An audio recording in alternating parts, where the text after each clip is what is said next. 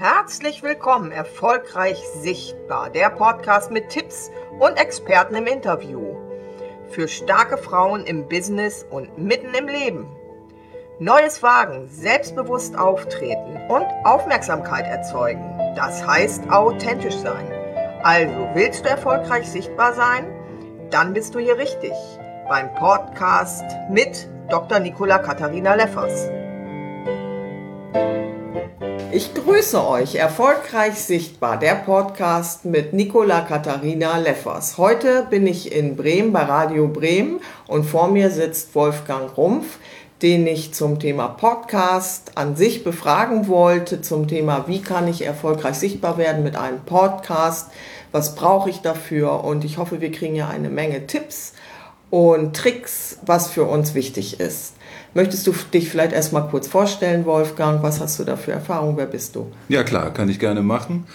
Also ich bin hier in der Musikredaktion seit vielen Jahren, insgesamt seit 30 Jahren Redakteur in der Kultur und in der Musik und habe da natürlich diese ganzen medialen Umwälzungen der letzten Jahre hautnah miterlebt, die Digitalisierung und auch jetzt die quasi Auftritte in den sozialen Netzwerken. Und das ist erstens eine spannende Erfahrung gewesen.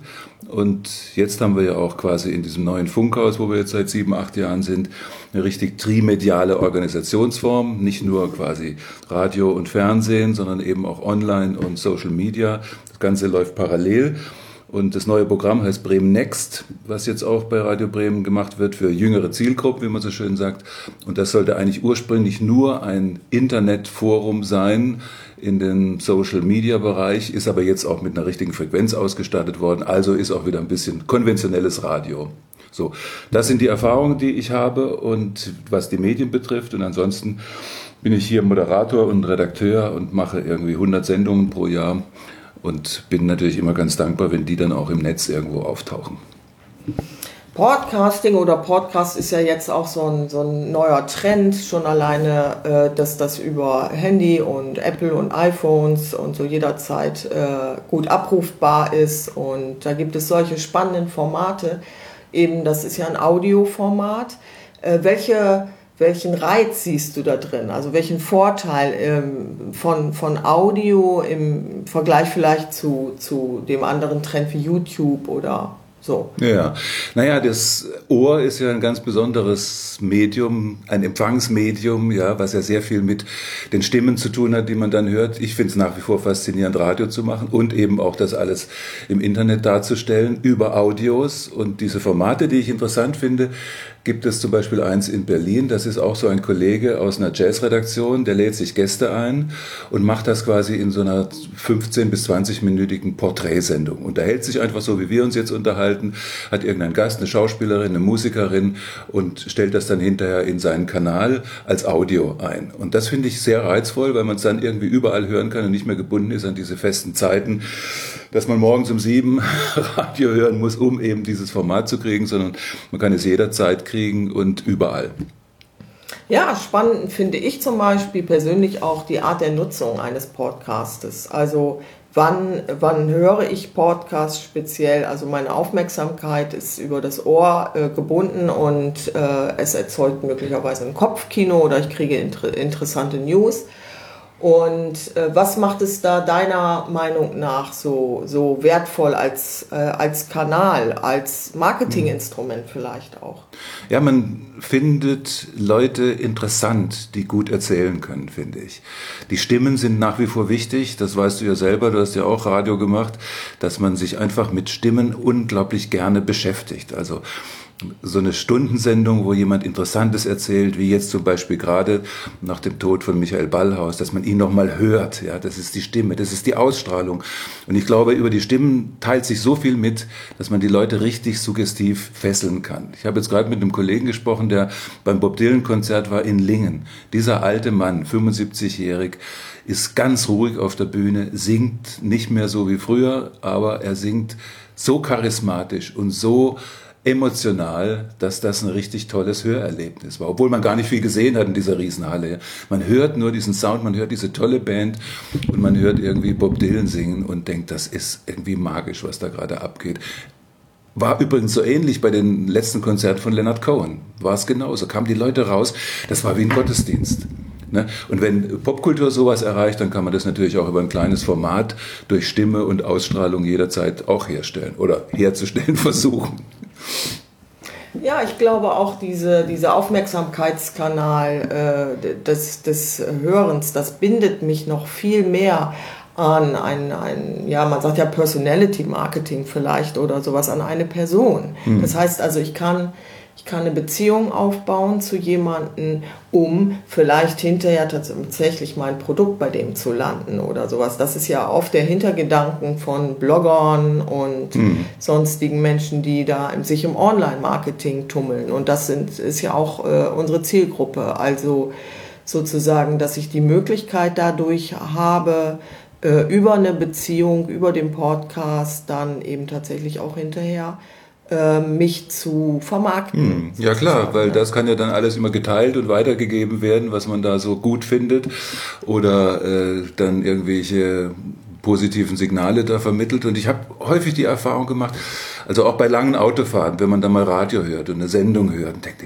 Mensch, was ist das irre, was da erzählt wird, ja, wo so eine Intensität entsteht zwischen diesen Gesprächspartnern. Ich erinnere mich an ein Gespräch mit Heidelinde Weiß, die einen kranken Mann zu Hause hatte und über sein Sterben berichtet hat. In einer, in einer Sendung, kann auch ein Podcast sein, wo man einfach nur merkt, was für eine Befreiung das dann für alle beide war, als er endlich gegangen ist dass diese Quälerei zu Ende war. Sie war erleichtert, er war auch erleichtert, dass er ihr das nicht die ganze Zeit antun musste, diese Pflege äh, zu leisten. Und solche intensiven Momente kann man über einen Podcast wunderbar herstellen und dann natürlich auch verbreiten. Ich finde das toll.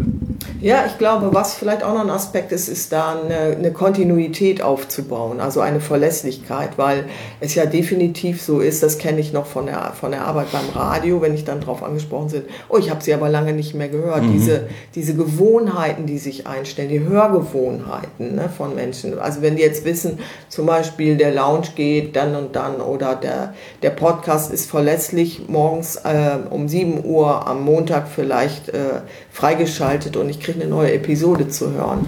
Findet das mal nicht statt und ich bin in der Straßenbahn, ja, dann werde ich was vermissen. Mhm. Das ist äh, sogar meine eigene Erfahrung. Ne?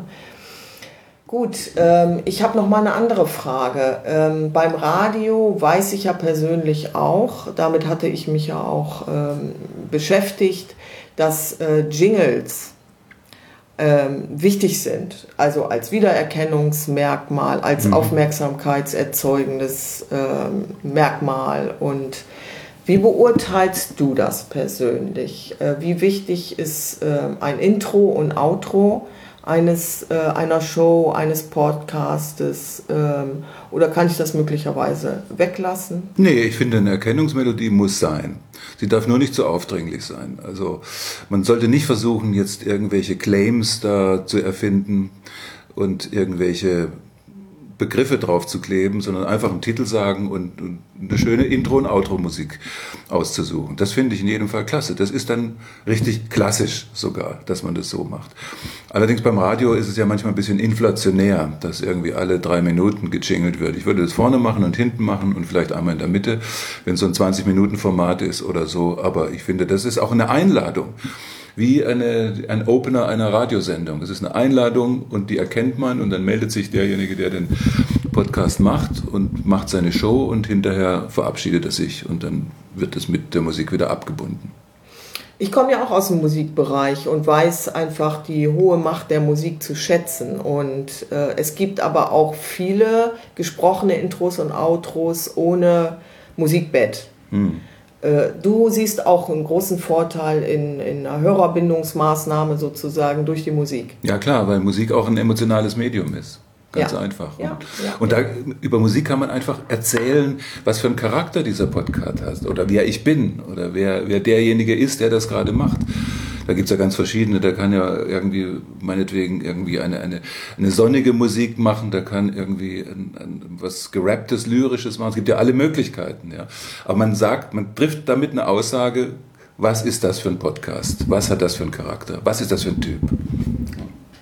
Dies kann ja durchaus auch eine Lektion sein. Das heißt, äh, hättest du vielleicht sogar jetzt ein paar wertvolle Tipps für äh, Kundinnen oder für Menschen, die einfach äh, sich beruflich was aufbauen wollen durch einen Podcast, mit Hilfe eines Podcasts, wie zum Beispiel Sprechschwierigkeiten überwunden werden können, Ängste. Oh. Äh, genau. Oh. Also wenn jemand so Oh. ganz am Anfang steht, du bist ja äh, steht, du bist ja so ein, ein alter Hase sozusagen Ja. und äh, hast diese Fragezeichen überhaupt nicht mehr, musste sich musste ich da jetzt vielleicht schon wieder reindenken. Hm. Aber wenn du jetzt jemanden coacht sozusagen, Ja. ne?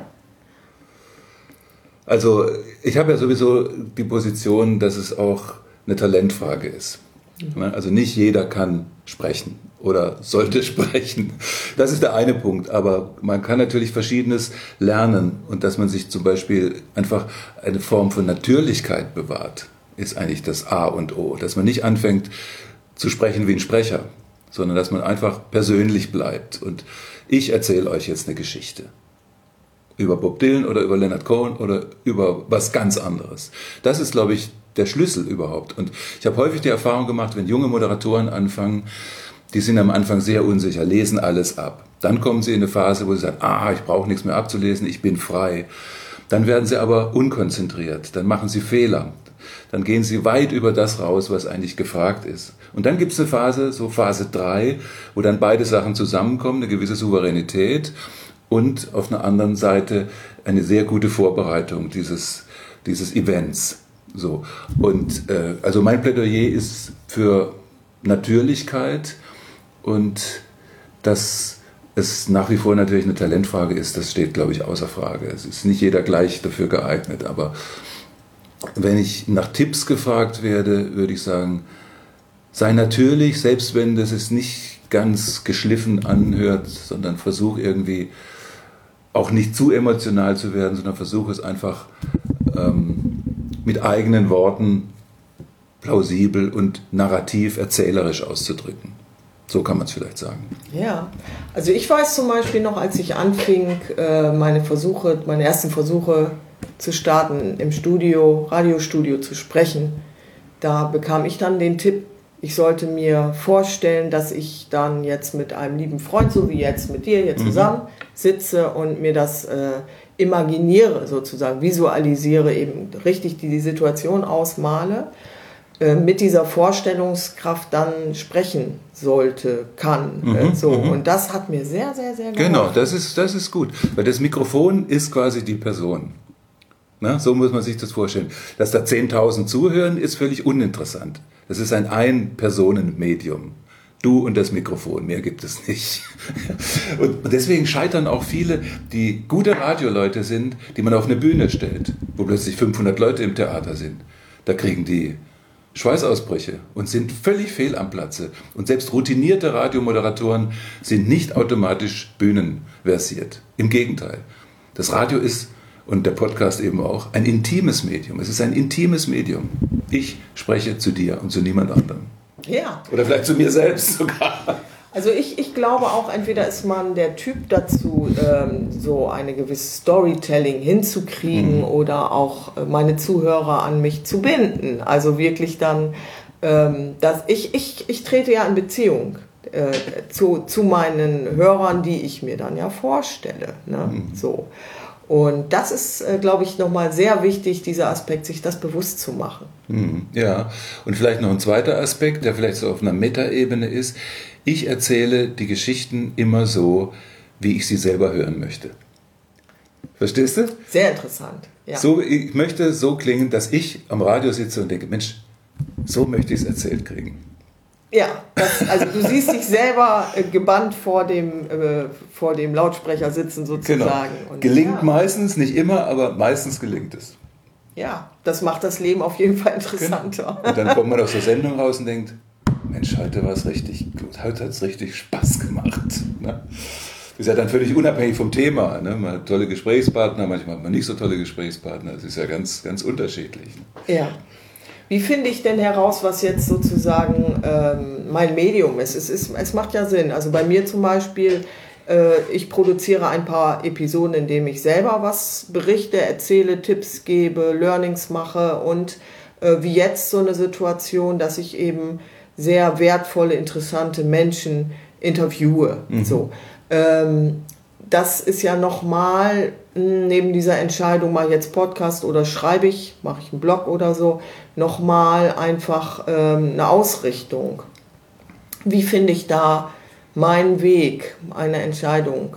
was, was jetzt für mich äh, der, der Weg ist. Ja, das kommt, glaube ich, äh, sehr stark darauf an, wie deine Interessen gelagert sind. Also wenn du großes Interesse hast an, an Menschen, an anderen Karrieren, an anderen Biografien, das ist bei, zum Beispiel bei mir so, ich interessiere mich wahnsinnig für Biografien. Warum macht Künstler A das und das? Warum schreibt er dieses Buch? Warum macht er diese Musik und so? Das finde ich interessant und deswegen unterhalte ich mich gerne mit denen, weil ich einfach wissen will, wie kamst du drauf, dich mit diesem Song zu beschäftigen oder was war der Einfluss für diesen Text oder wie kam dieses Gedicht zustande. Und wenn man dieses Interesse mit Menschen, äh, auf Menschen mitbringt, dann ist natürlich die Gesprächsform eine super Form. Weil dann kann man sich erstens gut darauf vorbereiten und zweitens lernt man die Leute dann auch kennen und hat vielleicht dann auch einen Raum, wo man das dann irgendwie produziert, so wie der in Berlin, der diesen äh, Podcast äh, für Popkultur macht, jetzt seit neuestem. Der kommt aus dem Jazzradio und der hat sich so ein kleines Studio eingerichtet und macht jede Woche einen Gast. So hintereinander weg, 20 Minuten und so. Und das, das ist eine schöne Form. Schöne Form. Also gerade diese Gesprächsform finde ich persönlich reizvoll. Ja, also was ich spannend finde, ist ja auch diese Möglichkeit, dass ich ähm, noch mehr Menschen dadurch erreiche, wenn ich jetzt äh, eine bekannte Persönlichkeit, du bist auch eine bekannte Persönlichkeit nicht, zum Beispiel. Auf jeden Fall, wenn ich dann so ein Interview hochlade als äh, möglicherweise No Name, ne? so äh, bin ich natürlich auch nicht, aber so, äh, dann habe ich ja äh, noch wieder eine ganz andere Möglichkeit, noch mehr Menschen zu erreichen oder eine, schon eine bestimmte festgelegte Zielgruppe. Mhm. So. Ja, absolut. Das finde ich halt auch so spannend, als wenn man da meinetwegen nur äh, ganz sachlich irgendwelche Dinge rüberbringt mhm. oder irgendwelche Tipps vom Stapel lässt. Ja. Ne? Das müsste halt eine eigene Farbe immer kriegen auch. Ne? Also eine musikalisch eigene Farbe und vom, vom Angang eine eigene Farbe. Das ja. ist irgendwie besonders klingt. Oder ich habe zum Beispiel jetzt am Wochenende äh, im Autoradio eine Sendung gehört in SWR 3, also einer Massenwelle in Süddeutschland. Da hat mit Fabian Hindrichs gesprochen, dem Schauspieler, der im Tatort mitspielt, den ich auch mal im Studio hatte. Und das war eine Stunde in einem Pop-Format mit, weiß ich, sechs, sieben Takes. Und in der nächsten Stunde hat er mit einem gesprochen, der einen Film gemacht hatte über seinen Großvater und den Holocaust. So, ne? Es war der gleiche Moderator. Und er kam jeweils authentisch rüber, obwohl die Typen und die Themen völlig unterschiedlich waren. Ne? Also da muss man einfach die Form finden und die eigene Farbe finden. Und ich habe dann auch mit Kollegen gesprochen und die sagten, der sei ein sehr guter Moderator, der das da gemacht hat, aber auch nicht unumstritten. Aber der Beweis, er hat eine eigene Farbe und er moderiert im Massenprogramm. Ja. ja. Also was äh, natürlich sehr auffällig ist, ist bei, es gibt Podcaster, die haben zum Beispiel einen Sprachfehler. Mhm. Aber ich kann den dann gut entschuldigen oder trotzdem gut zuhören, weil er selber so eine Marke ist, in Anführungsstrichen, ja, genau. ne, dass das einfach passt. Und äh, wenn er sich damit selbst akzeptiert, und das kommt ja sofort rüber, und das ist auch nochmal so ein Aspekt. Ne? Mhm. Ne? Also, wenn ich mich traue, es und os, oder wenn ich schon vorher weiß, okay, also wenn ich spreche, dann hört man einfach immer so ein komisches Schmatzgeräusch. Ne? So als Beispiel. Da habe ich nämlich jetzt auch, war ich auch beim Podcast, wo ich dann gemerkt habe, nachdem ich ein paar Episoden dann äh, hintereinander gehört hatte von dem, da konnte ich es plötzlich nicht mehr ertragen. Mhm. da hörte ich das so stark. Das schob sich so in den Vordergrund. Aber er selber fand das okay. Mhm. So, und, äh, das, das ist auch die eigene Farbe. Ja, ja, genau. Äh, da jetzt nochmal eine Schleife zu kriegen, gibt es da denn auch äh, eine Art Übung oder Trainingsmöglichkeit, so dass ich äh, versuche, so viel wie möglich an ähm, Fehlern, in Anführungsstrichen, Fehlern zu eliminieren. Hm. Zu lange Redepausen, zu viele Äs, Os. Hm. Äh, ja, Äs und Os müssen automatisch weg. Also das macht kein Vergnügen, Äs und Ös zu hören. Das ist nicht witzig. Also ich äh, memoriere meine Sachen immer beim Spazierengehen oder beim Laufen oder beim Fahrradfahren. Da denke ich mir die Sachen aus. Und die kommen dann irgendwie so mit 80, 85, 90 Prozent merke ich mir die dann. Und so kann ich die dann erzählen und das funktioniert. Also das ist so eine Memoriertechnik, da ist aber alles möglich. Man kann das auch alles aufschreiben. Es gibt Leute, die schreiben alles auf und klingen so, als würden sie es gerade in dem Moment äh, erfinden. Ja, also da gibt es unterschiedliche Möglichkeiten. Es gibt Moderatoren, die schreiben alles auf. Und du denkst, Mensch, das ist, klingt so überhaupt nicht abgelesen. Ne? Und bei anderen klingt es abgelesen. Was es nicht sein darf, es darf nicht abgelesen klingen. Das ja. finde ich. Lieber schmatzen und authentisch sein, aber nicht ablesen. Ja, es ist ganz spannend. Ich habe mal irgendwann, das fällt mir nämlich gerade ein, vor Jahren so einen Kurs gemacht, Sprechen fürs Hören. Mhm. Und äh, bei diesem Sprechen fürs Hören Kurs haben wir aber auch gelernt, wie ich äh, schreibe. Schreiben fürs, fürs Hören. Hören ja. So. Und das heißt, also ich muss ja schon mal im Vorfeld sprechen und schon mal diese Vorstellung generieren, ich rede jetzt mit jemandem, um dann hinterher das aufschreiben zu können und dann wieder abzulesen und dann mhm. wieder authentisch damit zu klingen.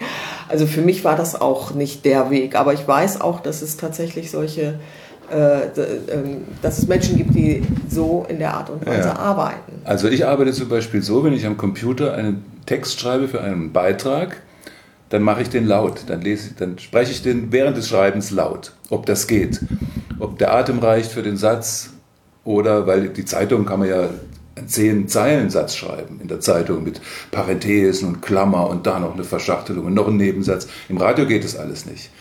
Und deswegen sitze ich am Computer und während ich schreibe, texte ich das und, und spreche das schon vor mich hin. Und deswegen funktioniert das. Ich muss, gehe so ins Studio und spreche das eins zu eins ein. Es funktioniert immer.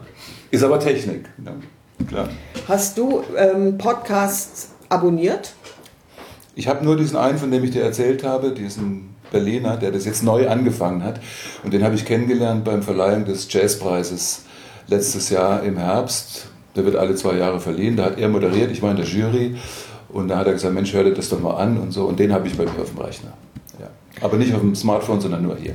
Ja, weil das ist ja für viele der gängige Weg. Also, dass äh, die ein Apple-Gerät äh, haben, hören äh, dann iTunes und ansonsten gibt es eben Stitcher und so andere Möglichkeiten für Smartphone, also für die Android-Geräte. Ne? So, und äh, da kannst du dann diese Kanäle abonnieren. Ne? Da mhm. gibt es halt auch äh, viele, die das dann auch machen, genauso wie ein YouTube-Channel zu abonnieren ist. Aber ich gucke dann auch äh, oft lieber gezielt oder ich weiß, ich habe jetzt eine längere Bahnfahrt und gucke dann nochmal und lade mir dann einige Episoden runter, die mich jetzt gerade thematisch auch interessieren mhm. oder womit ich mich gerade beschäftige und vielleicht auch für Business wertvoll sind oder so ähnlich. Mhm. Ne? Ja, soweit herzlichen Dank. Hast du vielleicht noch ein Schlusswort äh, an unsere Hörer zu richten oder noch äh, irgendein Aspekt, der dir besonders wichtig erscheint, der erwähnenswert wäre? Na, ich glaube, ich habe alles gesagt. Ich habe alles gesagt. Und ich danke dir für die Fragen. Ohne Worte. Ich bedanke mich bei dir, Wolfgang, ganz herzlich und verabschiede mich ähm, von den Hörern in dieser Lektion und wir hören uns auf jeden Fall wieder. Ich freue mich schon wenn ihr Lust habt, Fünf-Sterne-Bewertungen zu hinterlassen, freuen wir uns beide natürlich sehr. Guckt einfach und hört wieder rein. Alles Liebe. Tschüss. Das war der Podcast Erfolgreich Sichtbar mit und von Dr. Nicola Katharina Leffers. Jetzt hinterlasse eine 5-Sterne-Bewertung auf iTunes und teile das mit deinen Freunden. Ich würde mich sehr freuen und verabschiede mich bis zur nächsten Episode von euch. Alles Gute!